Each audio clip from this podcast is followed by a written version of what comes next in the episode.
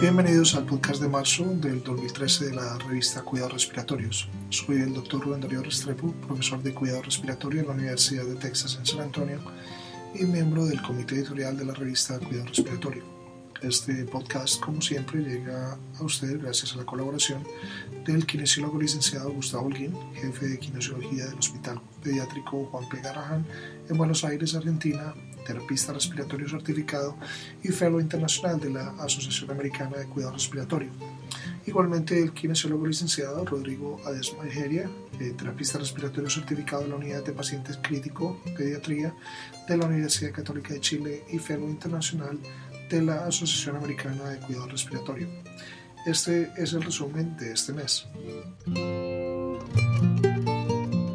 Este mes corresponde nuevamente a un tomo muy completo. Por esta razón cubriremos los primeros 10 trabajos originales con detalle y una pequeña introducción de los otros trabajos del tomo. A partir del próximo mes los reportes de casos y los casos docentes eh, serán publicados solo en línea. Por eso es que les recomendamos que vayan a nuestro sitio web www.rcjournal.com para, para ver la revista completa. También deberían chequear la página cada mes porque la revista estará en línea varias semanas antes que la versión impresa llegue a su correo. Comencemos con los próximos artículos. Nuestro primer trabajo este mes es evaluación de volumen pulmonar reclutado a presión plató con PIP usando radiografía digital de tórax en pacientes con injuria pulmonar aguda y o síndrome de distrés respiratorio por Wallet y colegas. En 14 sujetos se utilizó un PIP de 5 y 15 centímetros de agua aplicados de manera prospectiva en un orden aleatorio por 10 minutos. Al final, debido periodo, se utilizó la radiografía de tórax digital usando un dispositivo portátil y se realizó una curva de presión-volumen del sistema respiratorio. Los autores también evaluaron la PaO2 y la distensibilidad estática y dinámica. Los cambios en el volumen pulmonar al final de la expiración entre el volumen corriente y el volumen de relajación del sistema respiratorio fueron determinados. La relación de densidad pulmonar en cada región entre PIB de 15 y 5 fueron computados. El volumen pulmonar reclutado fue determinado por la curva presión-volumen. Hubo una correlación negativa significativa entre volumen pulmonar reclutado y densidad pulmonar. La reducción en la densidad pulmonar tendió a correlacionarse con un aumento en la distensibilidad y la PaO2 entre el PIB de 15 y 5 centímetros de agua. Los autores concluyeron que la radiografía digital de tórax realizada al lado de la cama del enfermo en sujetos con injuria pulmonar aguda y o síndrome de, de, enfermedad respiratoria, dificultad respiratoria, puede ser capaz de detectar una reducción en la densidad pulmonar entre un PIB de 5 y de 15 centímetros de agua que se correlaciona con un volumen pulmonar reclutado.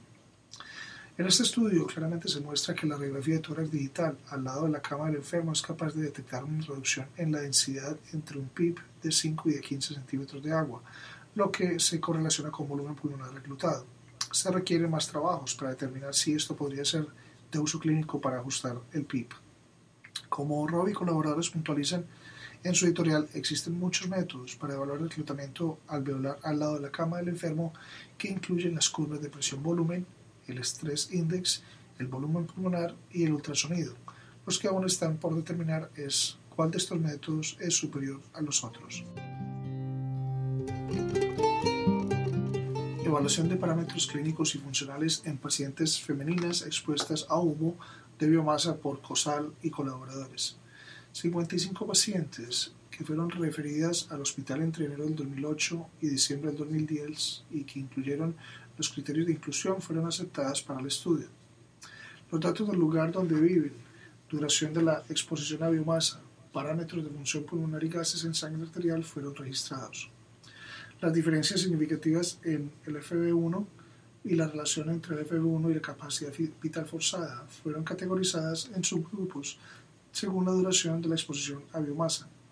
Los valores de la función pulmonar fueron mayores en el grupo de exposición menor a 30 horas en presencia de uso de estiércol animal.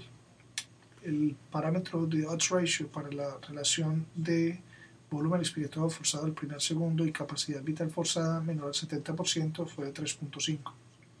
El uso de estiércol animal y de madera se relaciona con mujeres con estadios severos y muy severos en el volumen expiratorio forzado del primer segundo. Los autores concluyeron que la exposición a biomasa puede tener efectos en los parámetros de función pulmonar.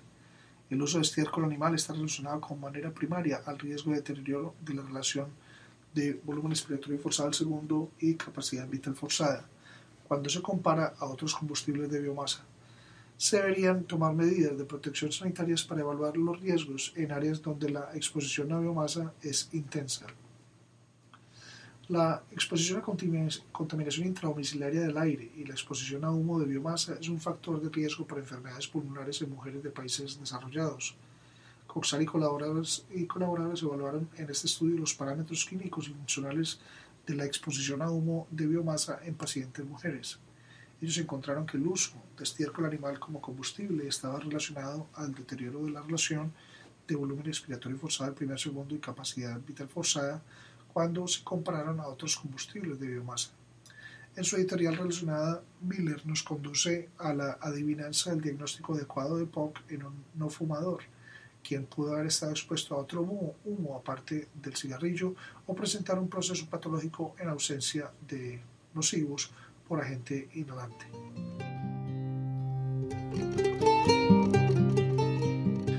Trabajo de Callan titulado Terapia en aerosol ordenada por el médico versus protocolo de aerosol guiado por el terapista respiratorio, efectos en la utilización del recurso.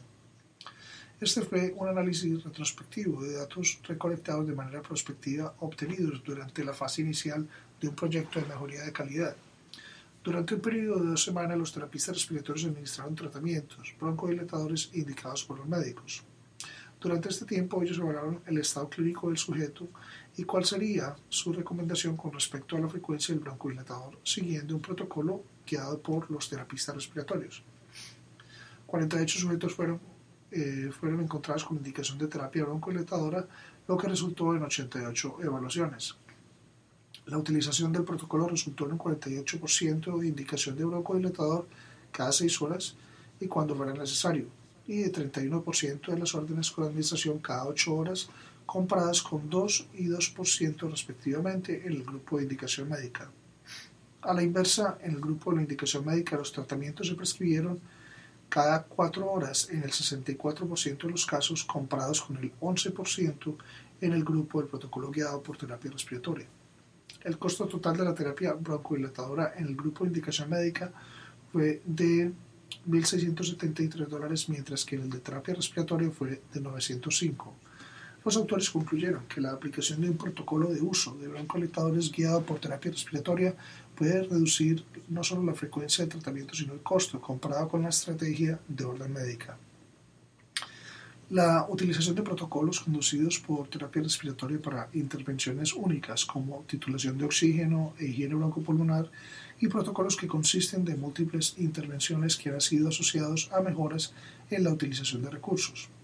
Estos autores encontraron que la aplicación de un protocolo de uso de broncodilatadores conducidos por terapia respiratoria redujo la frecuencia de tratamiento broncodilatador comparado con la estrategia de orden médica, y esto podría disminuir los costos en pacientes que requieren eh, terapia broncodilatadora. Como Marcel y Fernández indican en su editorial, el uso de los protocolos guiados por terapia respiratoria deriva en una mejor asignación de los cuidados respiratorios y a un costo menor. Los cambios organizacionales en terapia respiratoria están asociados a un aumento en la utilización de los servicios de cuidados respiratorios por Parker y colegas. Ellos condujeron un estudio en un solo centro de diseño cuasi experimental comparando 651 pacientes antes de la reorganización del servicio con 1.073 pacientes después de la reorganización. Los pacientes en ambos grupos fueron similares en términos de edad, comorbilidad y severidad de la enfermedad. Los pacientes en ventilación mecánica tenían una prevalencia similar de enfermedades respiratorias. Hubo un incremento en el número de ensayos de ventilación espontánea, fisioterapia torácica, lavados broncoalveolares y cultivos de secreciones bronquiales en pacientes en ventilación mecánica tras la intervención.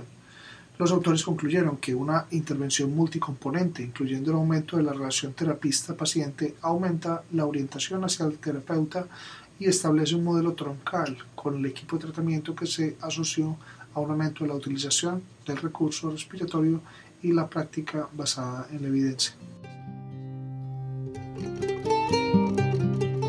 Disparo del centro respiratorio en pacientes con enfermedades neuromusculares por Rialp y colaboradores. Ellos estudiaron prospectivamente 16 pacientes con enfermedad neuromuscular y 26 sujetos con debilidad adquirida por unidad de cuidados intensivos.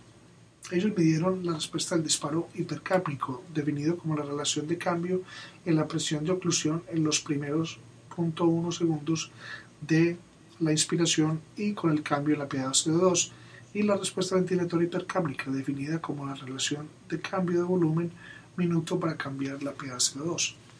La respuesta hipercápnica, hipercápnica y la respuesta ventilatoria hipercápnica fueron bajas en el grupo con enfermedad neuromuscular comparadas con el grupo de debilidad adquirida en UCI. La duración de la deshabilitación al ventilador mecánico fue similar en ambos grupos, aunque la duración de este mismo fue mayor en el grupo con respuesta hipercápnica. Eh, menor de 0.19 centímetros de agua por milímetro de mercurio. Los autores concluyeron que los sujetos con falla aguda hipercápnica debido a enfermedad neuromuscular tuvieron una respuesta reducida a la respuesta de disparo hipercápnica comparados con aquellos que tenían debilidad adquirida por la UCI. La duración de la deshabituación del ventilador fue mayor en sujetos con respuesta de disparo hipercápnica reducida. La contribución del disparo del centro respiratorio en la falla respiratoria hipercápnica en la enfermedad neuromuscular es controversial eh, Rialp y colaboradores encontraron que los sujetos con falla aguda hipercápnica debido a enfermedad neuromuscular tenían una respuesta reducida a la respuesta del disparo hipercápnico, comparada con el grupo de pacientes cuadripégicos con debilidad adquirida por la, por la UCI. La duración de la deshabituación del ventilador mecánico también fue mayor en los sujetos con respuesta hipercápnica reducida. Estos resultados tienen importantes implicaciones en el cuidado de pacientes con enfermedad neuromuscular recuperándose de una falla aguda respiratoria. A continuación tenemos el trabajo de Bosco y colaboradores, el programa de conciencia de asma para niñas exploradoras, una evaluación de la efectividad educacional. Las niñas exploradoras fueron reclutadas de cuatro condados en el noreste de Ohio los componentes educacionales estuvieron en acuerdo con las guías nacionales establecidas por el Programa de Educación y Prevención del Asma del Instituto Nacional del Corazón, Pulmones y Sangre. Los participantes completaron una hoja de registro demográfica y una prueba antes y una prueba después del programa de intervención. Se reclutaron 86 niñas entre 5 y 16 años, 84% blancas, 21% de las participantes fueron diagnosticadas y tratadas como asma, 48% vivían con algún asmático y 72% conocían a alguien con asma. Los resultados de la prueba al final fueron significativamente mayores que los del inicio. Los autores concluyeron que la herramienta de evaluación demostró consistencia interna moderada. La participación en el programa mejoró el conocimiento de los participantes en el reconocimiento de agentes gatillo, la fisiopatología del asma y el tratamiento.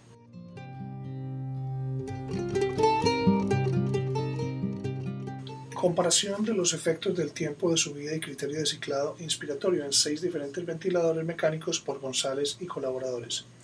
En esta investigación se utilizó un simulador de respiración y diferentes modelos de ventilación mecánica. Todos los equipos fueron ajustados en modo de ventilación espontánea con una presión de soporte de 8 y PIB de 5 centímetros de agua. Se ajustaron y analizaron los valores mínimos y máximos para tiempo de subida y criterio de ciclado, sensibilidad de determinación. Se registraron los valores de volumen corriente expirado, tiempo inspiratorio y flujo pico para cada simulación. Se encontraron diferencias significativas en las comparaciones de mínimo y máximo en cada ventilador para ambos, para ambos parámetros. Los autores concluyeron que las diferencias significativas encontradas en volumen corriente expirado, tiempo inspiratorio y flujo pico fueron observadas al ajustar el tiempo de ascenso, el criterio de ciclado, lo que demostró que durante la ventilación con presión de soporte los ajustes de estos parámetros pueden producir cambios importantes en los parámetros inspiratorios. Aparte de lo relatado anteriormente, también se encontraron grandes diferencias entre las diferentes marcas de ventiladores en tiempo de subida y criterio de ciclado. Estos resultados son dignos de ser considerados cuando se use la ventilación con presión de soporte.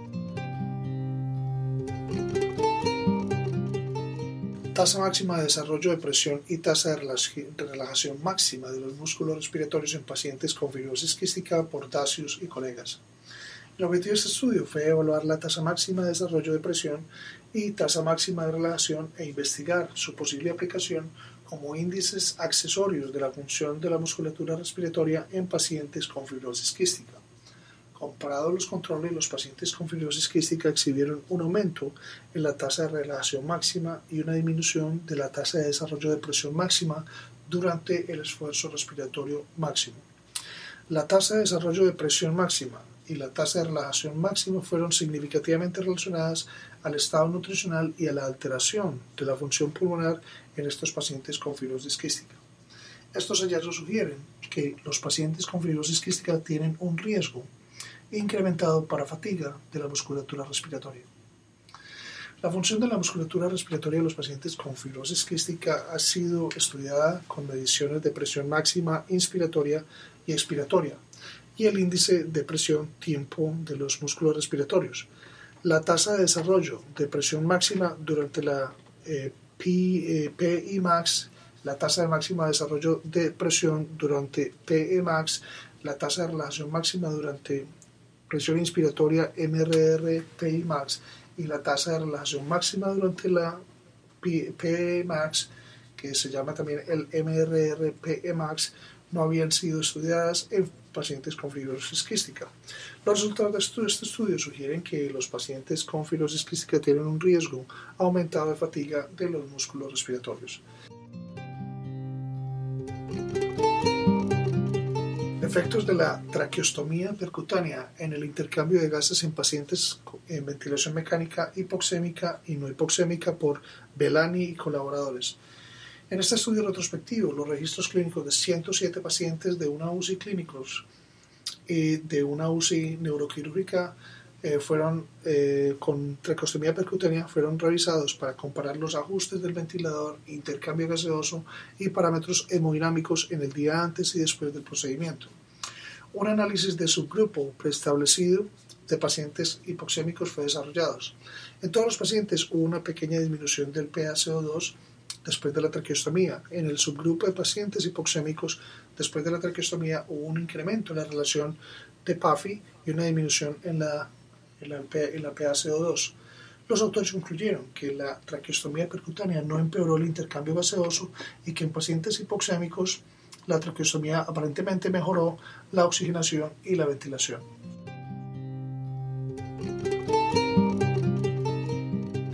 Efectos de un entrenamiento de resistencia de un set único en la calidad de la vida de los pacientes con EPOC enrolados en un programa de rehabilitación pulmonar por Benton y Wagner.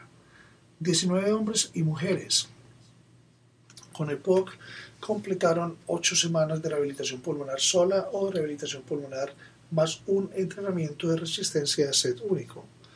No hubo diferencias significativas en la calidad de vida entre ambos grupos. Hubo cambios significativos, sin embargo, en mejoría de la calidad de la vida, incluyendo función física, papel físico, rol físico, vitalidad, funcionamiento social y dominios de salud mental en ambos grupos.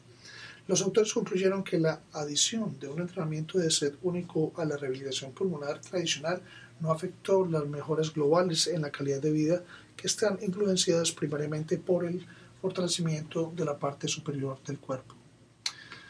Los entrenamientos de set único de resistencia mejoran la fuerza y la función en pacientes adultos mayores con EPOC.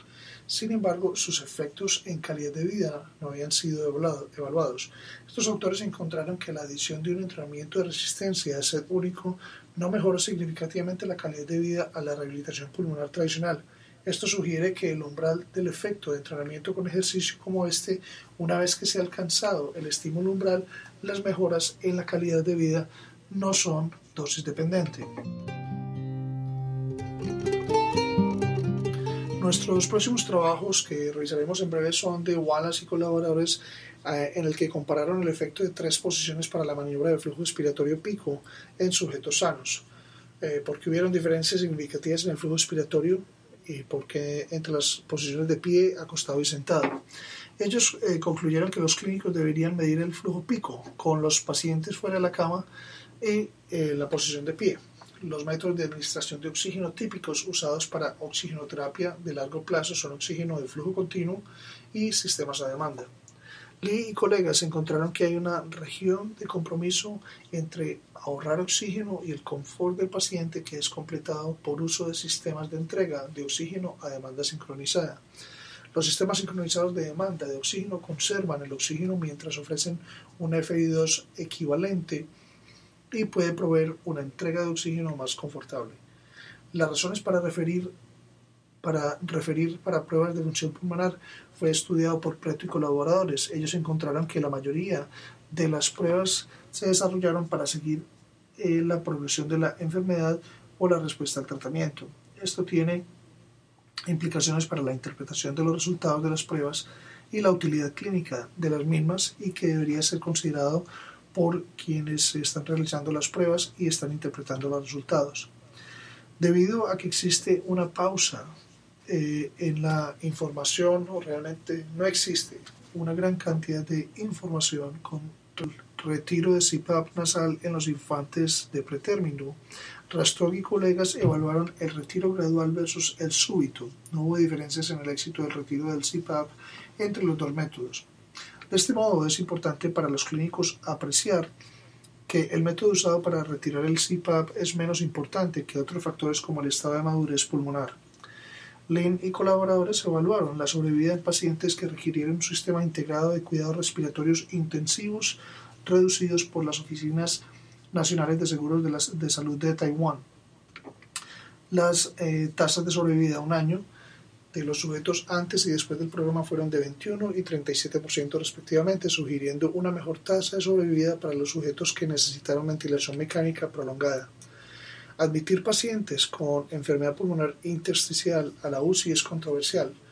Gongor y colegas eh, evaluaron la mortalidad de los pacientes con enfermedad pulmonar intersticial que requirieron soporte en UCI para la falla respiratoria aguda. La sobrevida para los pacientes que recibieron ventilación mecánica invasiva o no invasiva fue muy pobre.